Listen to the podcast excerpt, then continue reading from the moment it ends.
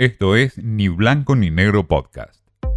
Mensaje directo al bolsillo con Laura García.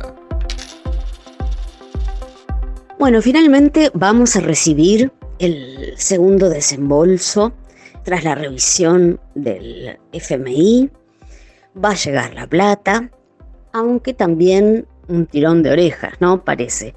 Nos van a levantar un poco en peso, pero bueno, después de todo hay que reconocer que de los objetivos planteados eh, nos hemos quedado cortos, sobre todo en materia de reservas, y es de eso de lo que quiero hablarles, del dólar soja. No hace mucho eh, lo mencionamos, una de las últimas medidas precisamente para fortalecer las reservas del Banco Central, mejorando el precio que se le paga a los productores del agro para estimularlos a que liquiden su producción y así eh, el organismo monetario puede hacerse de dólares. Bueno, lo cierto es que en principio la medida funcionó muy bien.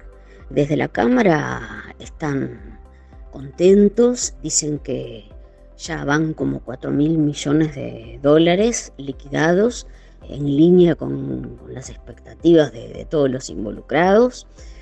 Así que la cosa debería marchar. Ahora, ¿qué es lo que pasa con, el dólar soja que se nos está pinchando? Hay un fenómeno monetario detrás y es que mm, cuando mm, el agro vende eh, sus dólares, hay una contraparte que le da pesos, Y esa contraparte es el Banco Central, que por ende está haciendo una acción monetaria, está eh, emitiendo pesos esos pesos se los da al agro, pero eventualmente tienden a permear, como ir filtrándose a la economía, ¿no? A la calle, a circular.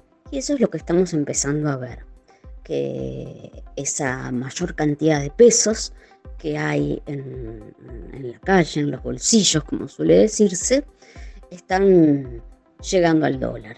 Porque en un principio la buena recepción que tuvo esta medida hizo que los dólares financieros, o sea, los dólares que se negocian en forma legal en la bolsa, cayeran durante en forma persistente. Pero bueno, ahora en estos últimos días está ocurriendo lo contrario y lo atribuyen precisamente a esto, a este fenómeno monetario de más pesos y por supuesto a un apetito dolarizador que hace que se estén comprando dólares con esos pesos que antes no estaban y ahora sí están pululando en la economía. Un ejemplo claro es lo que pasó con el llamado contado con liquidación, que es uno de estos dólares financieros que se compran y se venden eh, a través de bonos, que ya superó eh, los 300 pesos. El blue está un poquito rezagado, así que cuidado porque en cualquier momento se despierta.